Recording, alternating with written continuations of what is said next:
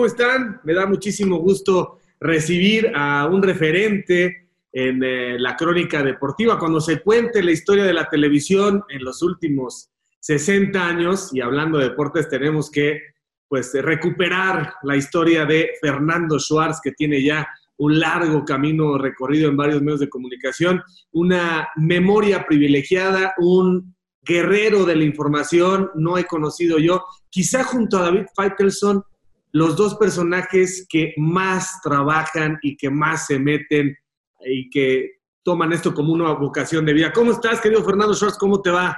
Pues antes que nada, gracias por la invitación y gracias por tus palabras. Mira, la verdad, y yo cometí muchos errores de los que ya te comentaré a lo largo de mi carrera por mis impulsos, pero la pasión que tengo por esto sí es totalmente innata y me considero uno más, ¿eh? te lo juro, siempre he sido bien ubicado, tranquilo y no por ser una persona pública soy más o menos que los demás, simplemente un habitante más de este planeta.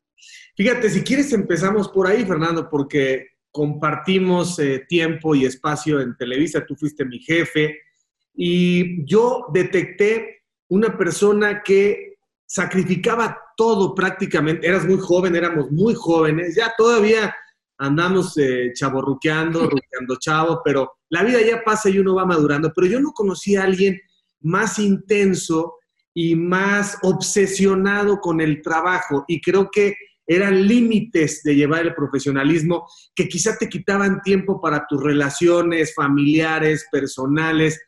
¿Reconoces esa parte que muchos vimos, de decir, este, este señor no hace otra cosa más que pensar en chamba? Cuéntanos esa parte eh, ¿qué tanto fuiste consciente con el paso de los años que tenías, tenía que ser diferente? Tienes toda la razón.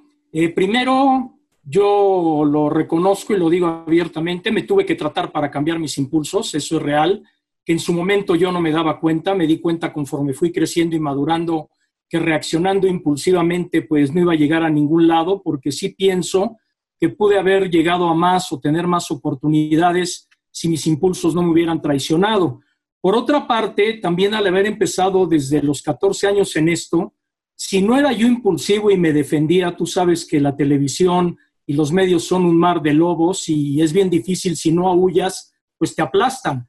Y entonces hay unos momentos en los que uno se tiene que defender y esto no paga las consecuencias. El haber sido tan entregado, sí, me costó divorcios, me costó en mi vida personal, me costó soledad, pero al final del camino y del recuento de daños y beneficios, pues yo creo que yo nací para esto porque yo no me veo haciendo otra cosa y por eso cuando me he caído o he salido de alguna empresa que salgo bien o salgo mal, pues he buscado reanudar mi camino y sí te confieso que cuando salí de ESPN en mal plan en 2014, en el mes de agosto, yo pensé que mi carrera había terminado, pero volví a talachearle como acostumbro y aquí andamos de nuevo otra vez. A ver, Fer, vámonos esos 14 años. Ya sabes que en estas entrevistas, eh, mira, yo lo que he entendido es que pasa el tiempo y uno va viendo las cosas de diferente manera. Dicen que cuando pasas los 50 es como cruzar el Rubicon. Eso me lo dijo Francisco Javier González. Y es cierto que empiezas a darte cuenta que reflexionando y disfrutando el tiempo, que es lo más valioso que nos queda, encuentras, digamos, esta oportunidad de diversificarte y entender mejor la vida. Pero vámonos a los 14 años, eh, cuando empiezas en los medios de comunicación. Voy a partir de ahí, si estás de acuerdo, de los 14 años hacia adelante y luego nos vamos a regresar a tus primeros años y a ver cuántos hermanos tenías y tu familia. ¿Por qué empiezas a los 14 años en los medios de comunicación? Por coincidencia del destino. Lo que pasa es que el haber concursado en el Gran Premio de los 64 mil pesos con 11 años, pues dejó una marca, porque decían, cómo este Squinkle de 11 años eh, contesta preguntas tan complicadas y sale avante. Y además yo estudié teatro, que es algo que nadie o poca gente sabe, porque en el Deportivo Israelita yo hice monólogos e hice obras de teatro dirigido por grandes actrices como Judy Ponte y Berta Moss. Y fue precisamente Judy que cumplió 25 años de carrera en el 74 y como había hecho amistad con mis papás, nos invitó a su celebración en Landa y ahí de casualidad, andando por ahí, conocí a Marco Aurelio Moncada Kraus, locutor de Imevisión de aquel entonces Radio Mil, y me dijo, oye, me acuerdo de ti los 64 mil, pero estás bien chiquito para tele. ¿Quieres ir a radio con un amigo? Te recomiendo. Ya, pues vamos a probar. y me mandó con Jesús Domínguez García a hacer el programa comentando el fútbol. Me escribía mi cuartillita toda la semana con corrector, tachando, poniendo y todo, eh, para ir a leer los domingos y ahí empecé, que justamente es una gran cantera ese programa, porque de ahí salió Gerardo Peña y de ahí salió el propio Francisco Javier González, con en, esa época más o menos, yo jugaba fútbol en su casa frente al seminario de Acoxpa casi todos los días. Oye, Fer, a ver, pero vámonos al premio de los 64 mil. Pues todo el mundo sabe que tienes una cabeza privilegiada, tienes, tienes una mente brillante que, que acumula información, que la retiene y que eso te permite en el mundo del periodismo eh, abrir nuevas investigaciones, abrir nuevos frentes, en fin. ¿Cómo, ¿Cómo te da la inquietud de entrar en el premio de los 64 mil? Pues lo veías en la televisión. No, fue el hermano Metiche, la verdad, porque yo tenía 11 años de edad y mi hermana, que falleció en octubre y que era una gran escritora, un día dijo, me voy a inscribir a los 64 mil pesos a Publicidad Arriba Palacios para concursar en Rosario Castellanos Vida y Obra. La oficina estaba en la del Valle y ahí fui yo de Metiche a acompañarla. Y pues ya, ya estando ahí en la oficina y muy sin pena, le pregunté a la secretaria, oiga, ¿Y este un niño de 11 años puede concursar? Sí, sí puede. Ah, pues déme el cuestionario. Lo llené y fue muy curioso porque a mí me llamaron a los dos meses y a ella la llamaron cinco años después. Por eso fue que pude concursar ahí. A ver, pero entonces estamos hablando de, de, niños eruditos, o sea, tus papás los ponían a estudiar, a leer, porque lo tuyo fue la historia de los mundiales, si no mal recuerdo, ¿no? No, yo concursé en el Gran Premio en el fútbol mexicano del 69 al 71 incluyendo la Copa del Mundo del 70. Si hubiera yo abierto más el panorama, no, hubiera, no me hubiera retirado con 16 mil porque las preguntas eran muy perras conforme iba avanzando esto y no, no es que hayamos sido eruditos ni que mis papás me obligaran. Yo creo que cada quien se metió a lo que le gustó con el apoyo de mis papás y mi papá era un comerciante, mi mamá era encargada de una tienda, familia de clase media, media baja, o sea, nada, nada que dijeras, hijo, les voy a inculcar la cultura y el placer a mis hijos para que crezcan. Cada quien se desarrolló. ¿Dónde, dónde vivieron en la Ciudad de México? ¿Qué colonia y cuántos eran o son? En la colonia Condesa vivíamos en Atrisco 79, departamento 1. Ahí fue donde crecí, nací. Éramos tres, dos hermanas. La menor vive todavía. Y yo soy el de en medio. Y mis padres que ya fallecieron. Mi mamá murió en el año del 2011 y mi papá murió ya hace mucho tiempo en 1988.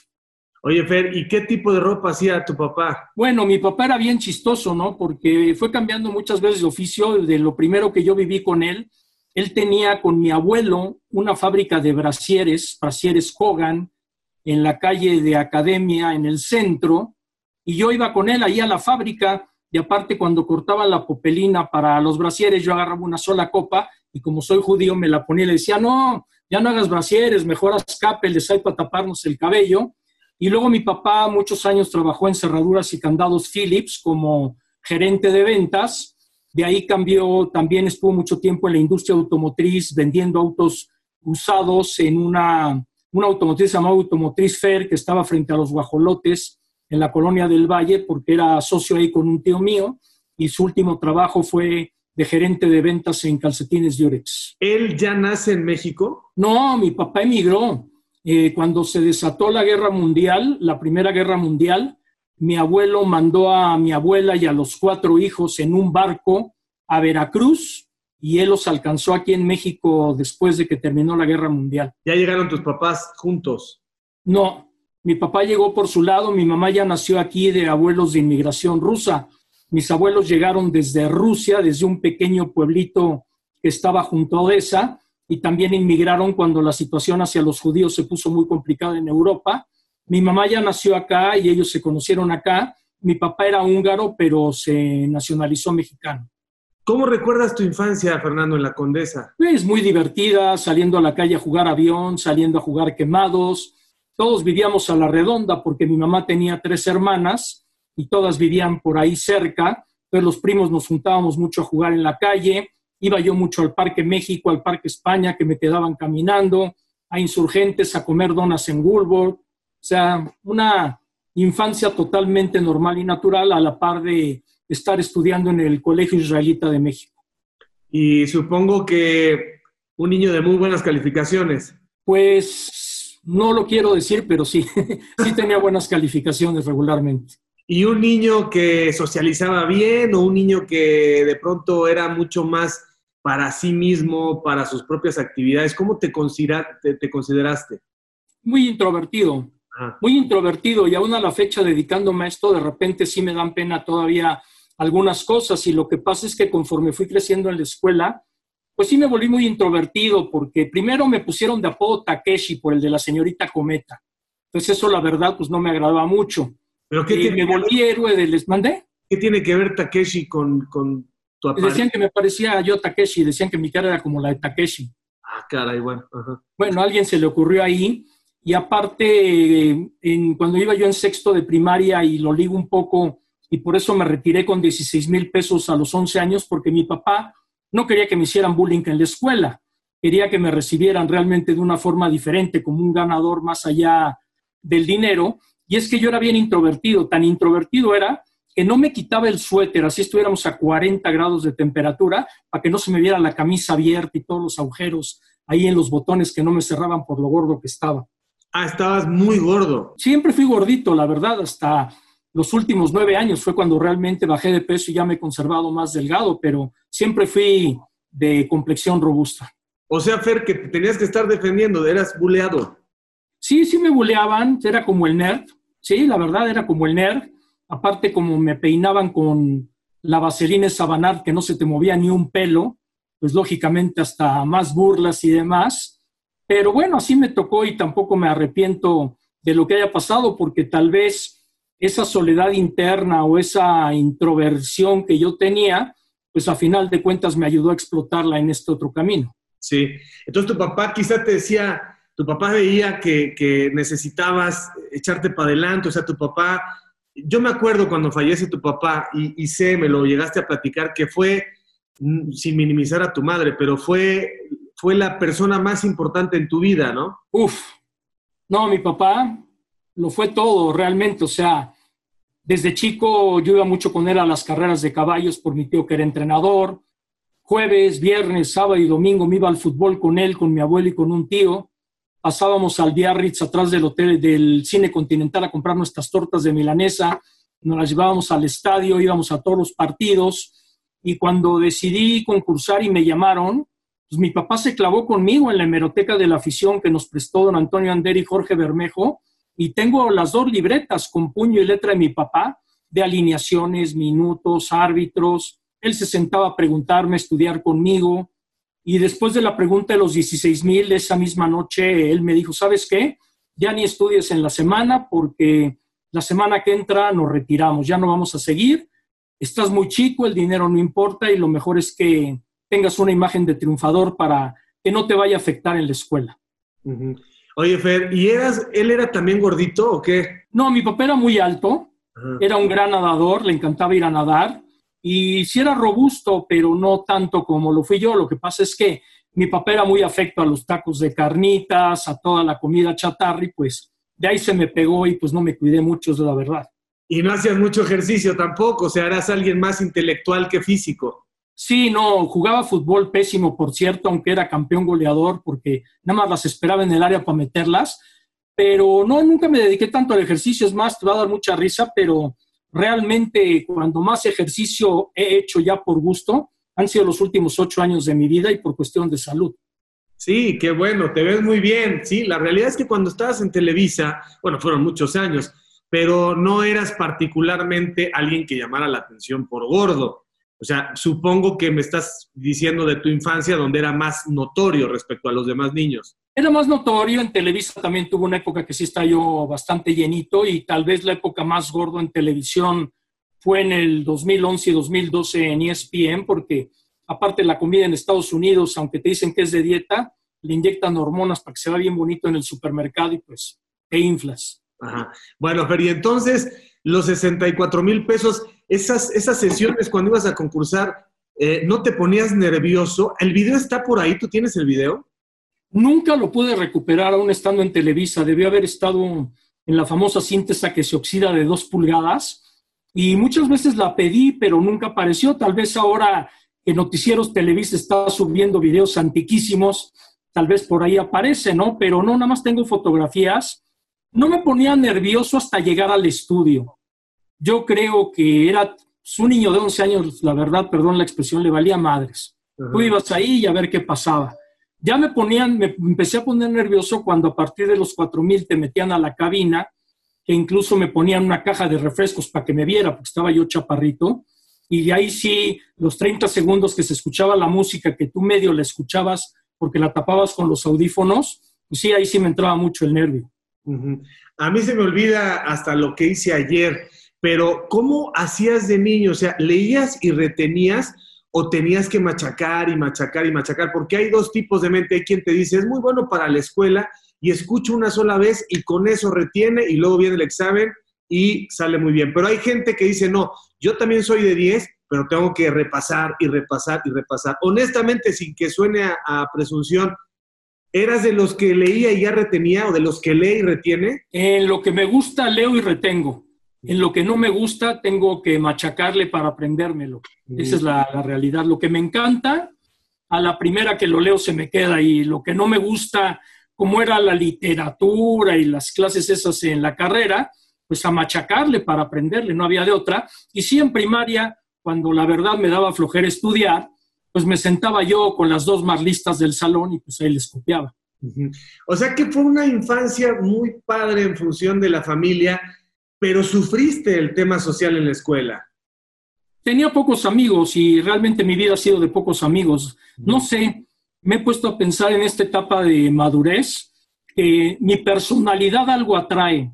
No sé qué sea mi, que esté mal en mi personalidad, pero no tengo términos medios. O tengo muy buenos amigos o tengo muchos enemigos. No tengo como términos medios. Y fuiste creciendo, Fer, y entonces, bueno, termina el premio de los, termina, termina la etapa que ya no quisiste ir a más. Yo creo que sí, yo creo que si, si hubieras aprendido más, o sea, si, si, te hubiera interesado más, si tu papá te hubiera dicho vamos a más, lo hubieras ganado. Pero él algo detectó en ese momento que dijo es suficiente para que efectivamente eh, se asuma que tú decidiste hasta dónde llegar y que quede esta sensación de que si hubieras ido a más, también hubieras podido, o sea, ya no tenías que demostrarle nada a nadie porque ya fue sobresaliente hasta donde ibas llegando. Lo que pasa es de que ya con la última pregunta, pues ya no te ibas a imaginar la que te iban a preguntar, que nunca la pregunté cuál era, porque terminando el programa, ya retirado, pues yo pude haberme acercado y decirles, a ver, ábrame el sobre y cuál venía, pero nunca quise saber, porque si me lo hubiera sabido hubiera reventado el coraje. Lo que pasa es que la última pregunta ya fue muy cañona y yo también comprendí que podía venir algo peor. Me preguntaron cómo quedó Italia e Israel en el 70, cuántos goles anulados hubo, quién fue el árbitro y quién fue el abanderado que anuló los goles. Entonces dije, no, ya, hasta ahí llegué. casi, casi te preguntan quién, quién el nombre del, del, del, boletero en la puerta de Tlalpan. ¿Qué era. Bueno, entonces, pero antes ya te encantaba ver deporte, veías la televisión, veías el fútbol, te llevaba tu papá, o sea, ya eras alguien que tenía un gran espectro de interés sobre los deportes en la televisión. No necesariamente, yo iba a estudiar para químico industrial, esa es la verdad. Lo que pasa es, que cuando entré al radio, pues me cambió la perspectiva, le empecé a agarrar el gusto y pues ya, ya me quedé en esto, esa es la realidad.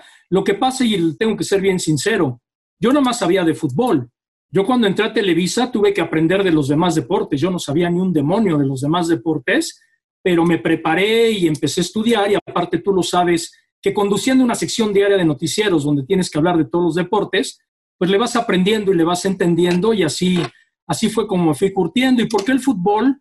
Porque Borja era mi ídolo y tuve la gran fortuna que estudió la carrera con un primo mío, pues yo saltaba a la cancha con Pumas, con América y con selección, con Enrique Borja. Entonces de ahí todavía le agarré más gusto al fútbol. Y así como te digo que hubo etapas en las que decíamos, hoy al principio de la entrevista, de manera muy natural, te digo y te dije, querido Fernando, porque entiendo cómo podemos evolucionar las personas, cómo cambiar, pero así como te digo que pienso que llegabas eh, a un límite de la obsesión del trabajo que te generaba animadversión, te generaba que la gente dijera, a mí me pasó, ¿Por qué Fernando es así? Como me pudo haber pasado también a mí con varios cuando fui jefe, porque aquí repartes la pelota y el que tiene el balón está contento y el que no, pues va a estar a disgusto, ¿no? Pero en tu caso era, ¿por qué es así de intenso y por qué lo único que le importa es eh, el deporte? Pero en contraparte, bien lo dices, pocos profesionales con ese rigor para autoexigirse como los estándares que tú te has puesto. Y como bien dices, cuando hablamos de una carrera sostenida en el tiempo de realización y de éxito, pues hay que tener esas bases y en ese sentido eres, permíteme la expresión, un perro de la información viva auténticamente. ¿O no? No, tú también lo eres, no, tú también lo eres, en tu época lo eras, la época Aparte de la época que nos tocó a ti y a mí en Televisa fue una época muy difícil, pues sí hay que decirlo porque ya es anecdótico. A mí me nombra director Emilio Díaz Barroso, a ti Emilio Díaz Barroso no te caía bien, tú estabas con Guillermo Ortega, estaba ahí el señor productor Zapata que le metía cizaña por diestra y siniestra, y a final de cuentas, pues causaba enfrentamientos totalmente innecesarios. Yo creo que eso fue lo que pasó. Y del otro que dices que perro de la información y todo, pues es que pues yo crecí al lado de Jacobo. Sí. Mi meta siempre fue decir, Hoy llegué primero que Jacobo a la oficina. Y así llegar a seis y media de la mañana, nunca le gané. a ver, nunca. Vamos de Jesús Domínguez a Televisa. ¿Cómo se da ese paso? Después de que estás en el radio, también Francisco me platica cómo ese programa que sigue con el hijo ahora eh, se volvió, bueno, sigue, no, no hay un programa. Yo entiendo que debe ser un récord Guinness con esa longevidad, pero tenían buenas, tenían buenas puertas para, para las empresas de televisión, ¿no? Lo que pasa es que Chucho era muy benevolente, un hombre nacido en Cuautla que murió el año pasado. Y Chucho, llegabas con él y te decía, sí, Fernandito, yo te doy la oportunidad. Y lo hice gratis durante mucho tiempo, hasta que ya después de que duré tres años me empezó a pagar. Todavía hice con él otro programa que se llamó Por el Estado de México. Y Chucho me fue soltando poco a poco. Aparte fue, fue como un círculo virtuoso, ¿no? Porque yo iba cada domingo, leía mi cuartilla. Después Chucho me dijo, oye, tenemos programa también a mediodía. ¿Quieres ser nuestro corresponsal en el Azteca? Puta, pues sí. Me iba yo al Azteca, veía el partido y pasaba la crónica de lo que había pasado en el partido, más la entrevista después del partido. Pero ahí conocí a Teodoro Cano, que ya lo conocía yo un poco antes en el Heraldo de México por mi afición a las carreras de caballos. Hablaba yo a pedir los resultados y Teodoro me ayudaba. Pero bueno, ya conociéndolo más a fondo, estando como corresponsal de Chucho y en el Azteca, Teodoro me conectó con Jaime de Aro y me convertí en el hombre que hacía los boletines de prensa y las distribuía en el palco de prensa. Entonces yo preparaba mis estadísticas toda la semana y dos horas antes llegaba a la Azteca, bajaba por alineaciones, las sacaba a mano, las pasaba en máquina de escribir y 20 minutos antes de arrancar el partido repartía yo el boletín a todos los periodistas y comentaristas.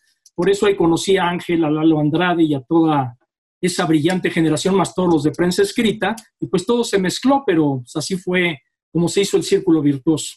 Los conoces a Teodoro, Teodoro ya está ahí y es Teodoro quien te invita. Teodoro me invitó a hacer los boletines de prensa ahí en el Estadio Azteca. Él fue el que me invitó y ya después trabajamos juntos en Televisa, pero mi primer nexo con él fue a través de que hablaba yo todas las noches a los 11 años a preguntar los resultados del hipódromo para ver si había ganado algún caballo de mi tío. bueno, y luego entras a Televisa, ¿cómo? Lo de Televisa fue gracias a un primo mío, Isaac Chertorivsky, él eh, fue presidente de Bacardí durante muchos años, hoy tiene ya su propia agencia. Y un día me dijo, muy quitado la pena, oye, ya llevas tres años en radio, ¿quieres ir a televisión? yo, como siempre, no le saco a nada, le pues órale. Y me mandó con Otón Vélez, vicepresidente de ventas. Otón, que hay que decirlo, perdón, ya murió, pero era racista. A todas las secretarias morenas las ponía contra la pared y a las blancas de frente para que los clientes se enamoraran. Este, y le dijo a mi primo, ya, ya me entrevisté con tu primo, es güerito y es blanco. Yo creo que sí la va a hacer, lo voy a mandar con Emilio Díaz Barroso. Y ahí empecé. Y Emilio Díaz Barroso de inmediato identificó un talento notable y tú hiciste clic con, con, Emilio Díaz Barroso de inmediato. Pues estuvo un año sin pagarme el canijo, me eché un año ahí de gratis. Pero bueno, no importa, iba yo en prepa, tercero de prepa y Televisa excelente, aparte con una suerte tremenda. Yo entro a Televisa el 28 de agosto de 1977 y a los siete días ya estaba yo conduciendo la sección deportiva de 24 horas del sábado con Virginia Lemé después del boxeo. O sea, una suerte impresionante. ¿Y cómo se da tu encuentro, tu primer encuentro con Jacobo? En la oficina, caminando ahí en la redacción, era un cambio generacional bien fuerte de reporteros. Estaba el Toby Pérez Verduzco, estaba Rentería, estaba Graciela Leal, Norma Meraz, era un cambio, entrábamos muchos jóvenes, Philip Bach, por ejemplo, Ana Cristina Peláez, y como que había mucho nerviosismo de Jacobo con sus reporteros, y pues el trato con él eran regaños en juntas en redacción, con él y con Cortés Camarillo, esa es la realidad. Y ya mi, primer contacto muy cercano es cuando Jorge Berry se va al Mundial del 78 y yo me quedé de suplente de la sección. Vale la pena decir que durante toda la época de Berry, el canijo de Berry un día me dijo, oye, tú tienes que hacerme el script diario, porque cuando tú lo haces, Jacobo no lo rechaza.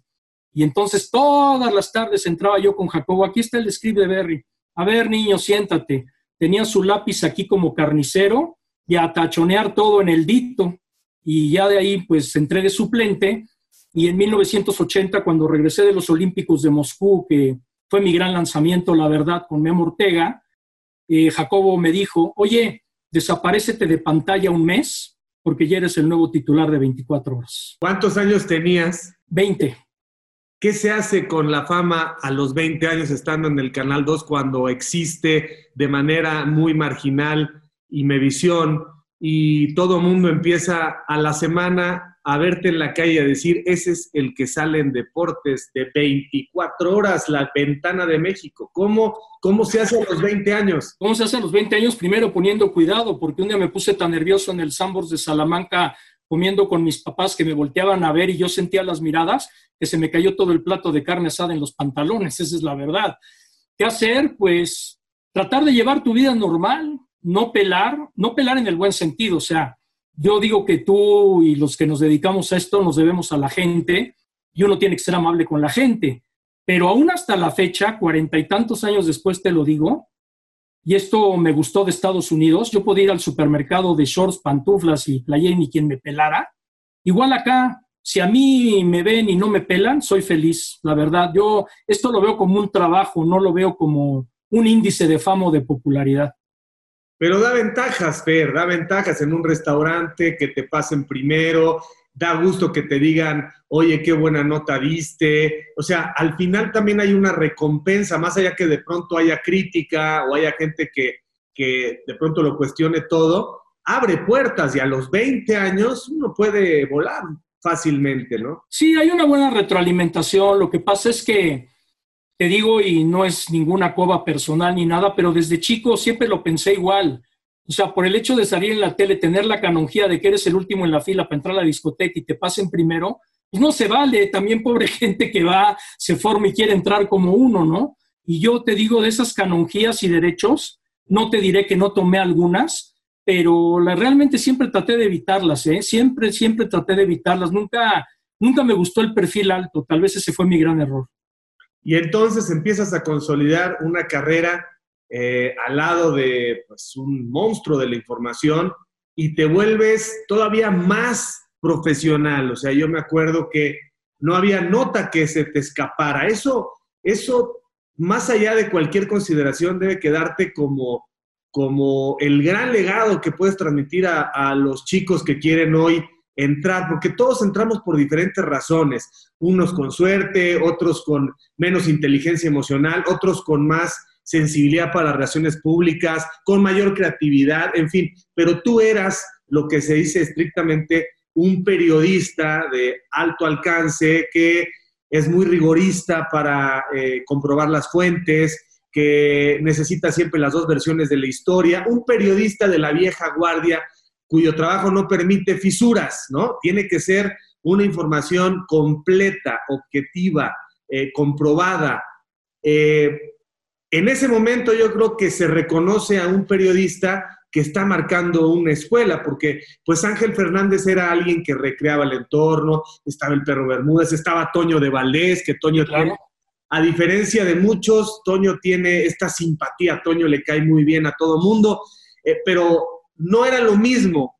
¿Tú, ¿Tú te propusiste marcar una escuela? No, nunca lo pensé, la verdad, nunca lo pensé. Lo que pasa es de que, como buen Capricornio, soy demasiado duro conmigo mismo, demasiado duro. No me permito el fracaso. Todavía a estas alturas de la vida quiero seguir siendo competitivo cuando ya no debería de serlo, pero es el ADN que traigo en la sangre. Esa adrenalina cuando consigues una entrevista exclusiva o cuando consigues una nota exclusiva es una adrenalina realmente única, pero híjole, es que es vocación, es vocación. A mí no me ayudó mucho mi personalidad en el sentido de otras áreas de mi propia vida, ¿no? Porque me convertí en un alcohólico del trabajo, esa es una realidad. Y esa férrea disciplina, pues sí te lleva a mantenerte, pero también te lleva a hacer una retroinspección en decirte, caray, ¿por qué fui tan duro conmigo mismo? ¿Por qué no fui más flexible? Tal vez si hubiera sido un poco más diplomático, un poco más abierto con la gente, no tan cerrado en mí mismo, pues tal vez sería más simpático para muchos, ¿no? Porque yo sé que para muchos soy un hijo de puta, esa es la verdad y lo digo abiertamente y no pasa nada. Independientemente de lo que piensen los que han trabajado contigo, el público, yo te diría, esos fracasos de los que hablas tienen que ver con tu vida personal y tienen que ver con tus matrimonios y con la gente que ha estado a tu lado y que finalmente quizá en su momento no priorizaste y que ellos o ellas más bien se dieron cuenta de que es que no cabemos el trabajo y yo en nuestra vida he reflexionado sobre eso y, siempre hay tiempo, Fernando. Yo creo que la competencia ahora, tú ya tienes una historia, la competencia ahora debe ser contigo mismo y, nada, y, con nadie más. Pero supongo que hay tiempo otra vez para intentar una relación y volverte a casar. Cuéntanos esa parte. No, de volverme a casar lo veo muy difícil, realmente. De tener pareja sí. Y realmente he estado muy contento durante estos últimos 18 meses con una pareja que espero poder seguirlo estando por mucho tiempo, porque a esta altura de la vida encontré ahora sí que mi horma ideal dentro de la situación de la vida y ojalá y así se siga dando. Pero sí, yo descuidé muchos aspectos por lo mismo de siempre querer estar ahora sí que en la primera línea de batalla. Siempre, siempre, no, no sé qué es lo que me motivaba o qué es lo que me movía o el ejemplo que vi con Jacobo, ¿no? Por ejemplo, este Jacobo que era tremendo, ¿no? Por ejemplo, cuando peleó Lupe Pintor contra Owen en el 79, yo estaba de suplente en el noticiero y teníamos dos versiones para Estados Unidos y para México. La de México terminaba a la medianoche. No había internet, no había todo lo que tenemos ahora. Y Jacobo, terminando el noticiero, me dijo, oye niño, no quiero que se te vaya muerto el boxeador, ¿eh? Si se muere entre diez y media de la noche y doce de la noche, debemos tener la noticia. Puta, me traía presionado porque Owen estuvo en coma durante varios días y resulta que un día muere Owen. Puta, me tuve que conseguir el certificado de defunción para que viera Jacobo, que no había sido en nuestro horario y no se me había ido la nota. A ese grado.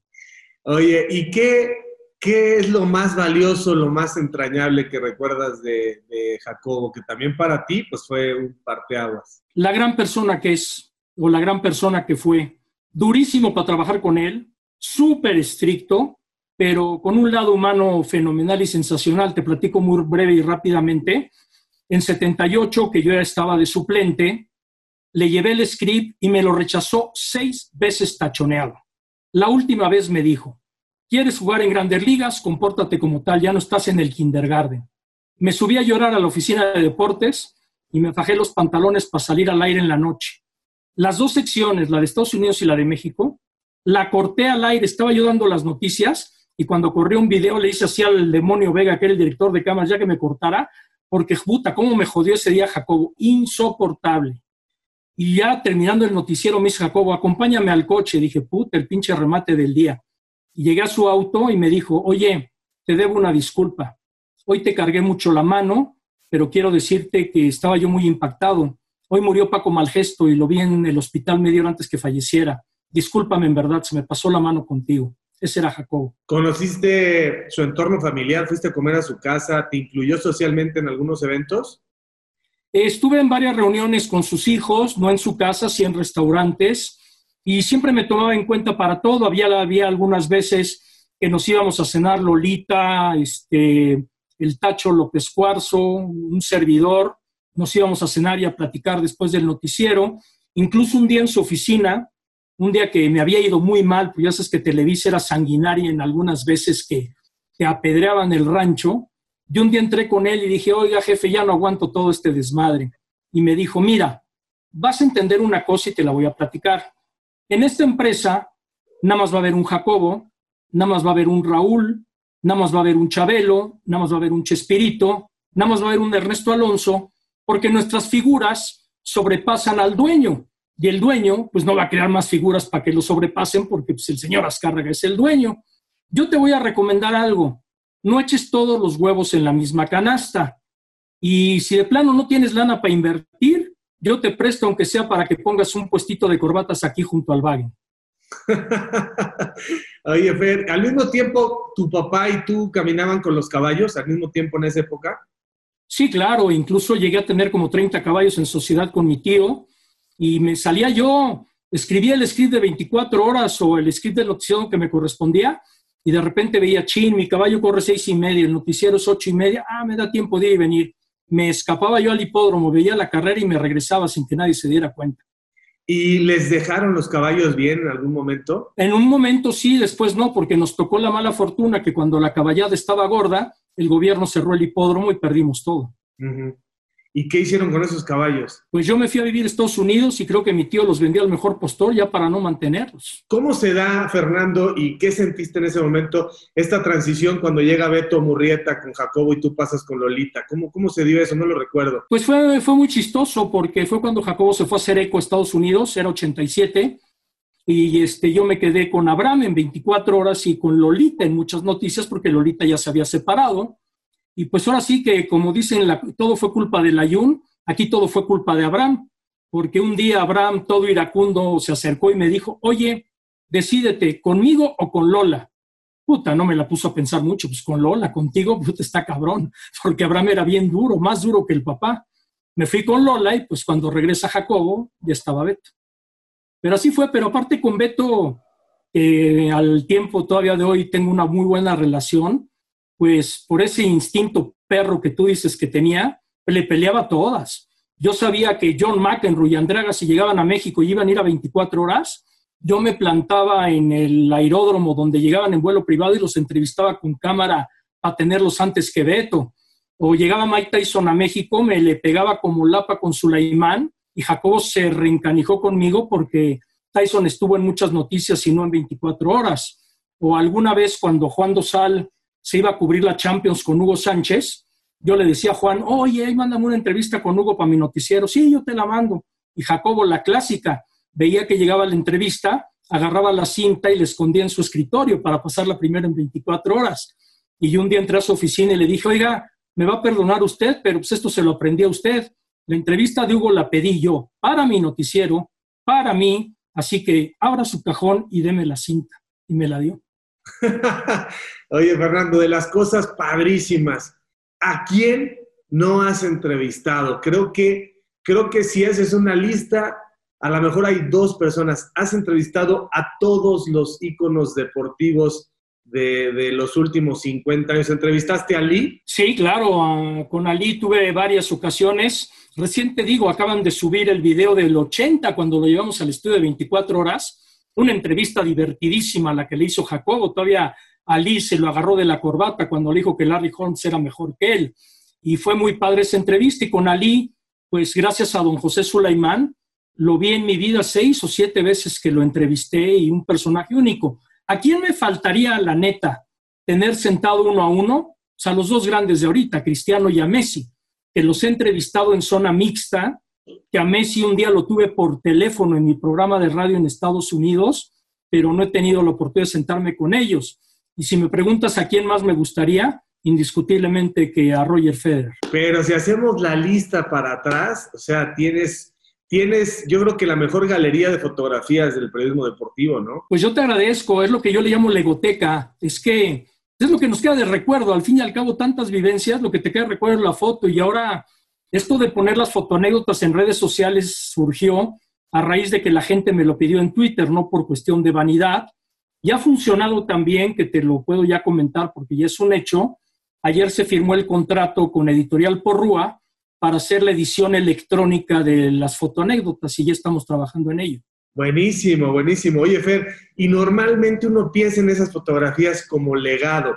A estas alturas de la vida, ¿todavía piensas en hijos? No, nada más tengo uno. Nada más tengo uno, va a cumplir 15 años, es mi gran orgullo, se llama Andrés como mi papá.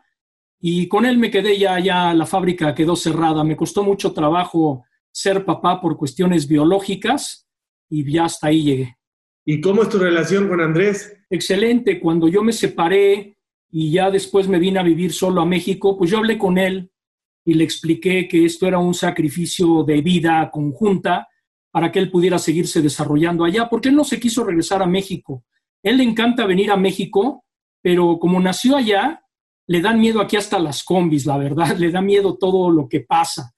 No está adaptado al desorden que tenemos para vivir acá y él vive en un mundo muy ordenado, aparte que estudió con los mismos desde kinder hasta ahora que va a entrar a preparatoria y creo que tiene más oportunidad de desarrollo académico y de vida estando allá. Estoy en constante comunicación con él. Anteriormente nos veíamos una vez al mes, ahora un poco más espaciado, pero lo entendió bien y sí estoy muy orgulloso de él porque es muy, muy buen estudiante y acaba de lograr entrar a una de las mejores preparatorias de Estados Unidos. Está con la mamá, la mamá está allá. Se quedó con la mamá ya desde el momento de la separación y posteriormente el divorcio. ¿Y eh, él es hijo de qué número de matrimonio tuyo? No digas los números porque van a decir que soy tremendo. No, es de mi último matrimonio con Claudia Martín, que trabajó en ECO. Ok. No, mi querido Fer, pues esas son experiencias, o sea, no tiene nada de malo. Hay quien tiene dos, cuatro, diez, o sea, así es la vida y no hay... Nada más para que te imagines, a mí ya me decían que voy por los de Elizabeth Taylor. ¿De verdad? ¿Siete matrimonios? Ah, no, no, no tantos, pero ya me decían, vas por el récord, no, cuatro. Te, decían el Audi por los cuatro anillos. Cuatro. Cuatro matrimonios. Cuatro. Ok. Más tu actual relación.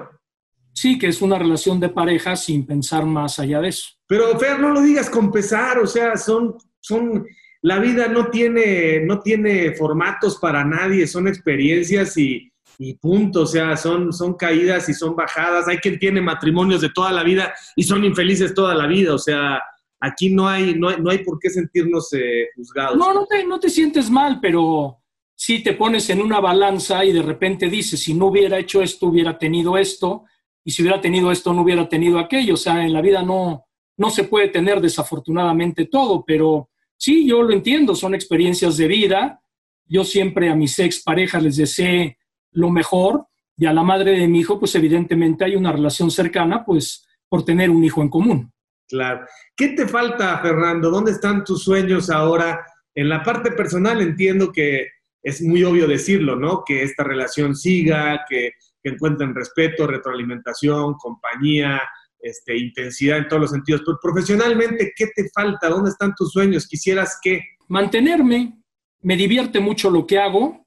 No tengo ahorita un programa fijo, ahorita estoy con los minutos críticos, pero con la gran salvedad de que tengo agenda libre para moverme a mis anchas de entrevistar a quien yo quiera, o anteriormente que llegara la pandemia para decir a mi jefe, oye, ya conseguí en Europa fulano de tal, me voy la semana que entra, ah, órale, que te lo planeen el viaje y vete. Y pues el tener esa libertad sin tener la esclavitud de un programa es padre. Sí me gustaría tener un programa, hoy no se han dado las circunstancias, pero mantenernos vigentes a estas alturas tú, Toño de Valdés, tú y Bura, que son más chicos, realmente es un privilegio de la vida, porque cuánta gente y colegas hemos visto pasar que por más que han luchado y han batallado y han querido estar, no se han podido mantener y en este combo podemos meter al perro Bermúdez también, o José Ramón, por ejemplo, pues qué padre el poder seguir en lo que nos gusta, ¿no? Sí, sí, cómo no. Oye, Fer, y otra cosa que te iba a preguntar, si de pronto eh, volteas hacia atrás, ¿no? En el tiempo y nos damos cuenta de los cambios tecnológicos para eh, nuestro trabajo, las herramientas que teníamos, el telefax y antes, no sé cómo se llamaba, este, los cables. Los cables. Y hoy vemos cómo se maneja esto. O sea, también nos tienen que dar un mérito, ¿no? A los rucos de 50, 60. O sea, nos ha pasado por aquí la velocidad para adaptarnos a los tiempos y todavía nos, nos molesta, ¿no? Pues yo digo que somos inteligentes en habernos adaptado, porque la vida es un constante aprendizaje, ¿no? Y si tú te quedas en lo de hace 20 años, pues te quedas en lo de hace 20 años.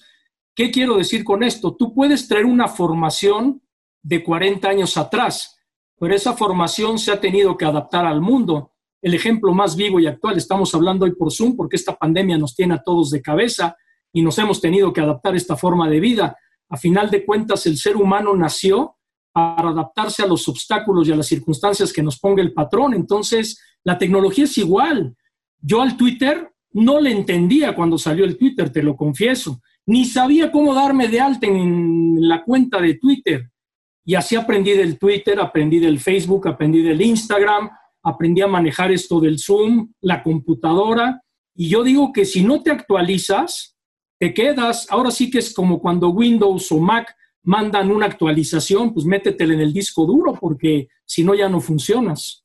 Sí, totalmente, pero eh, lo que pasa es que los chavos actuales que nacieron son eh, nativos de la era digital, entonces a nosotros nos ha cambiado no solamente esta visión de sentarte frente al aparato, no, de pronto incluso en distancia, en movilidad, en, tiempo, o sea, lo que nosotros teníamos que trabajar para ir a una máquina y sacar el papel y así leer el cable frente a la pantalla, y hoy en día que con el teléfono lo hagas así y aquí esté la misma información y además ya sustentada por AP, por F. En cambio, hace 30 años, 40 años teníamos que ver cómo llegaba la información y además el evento deportivo había pasado ya unas horas este, en el lugar de origen. Entonces, esto nos, nos, nos ha cambiado también y nos ha estresado a los, a los ya los, a los viejos rucos, rucos chavos, ¿no? O sea, a todos, a todos nos estresa porque ya te volviste un teléfono dependiente para estarte enterando de las noticias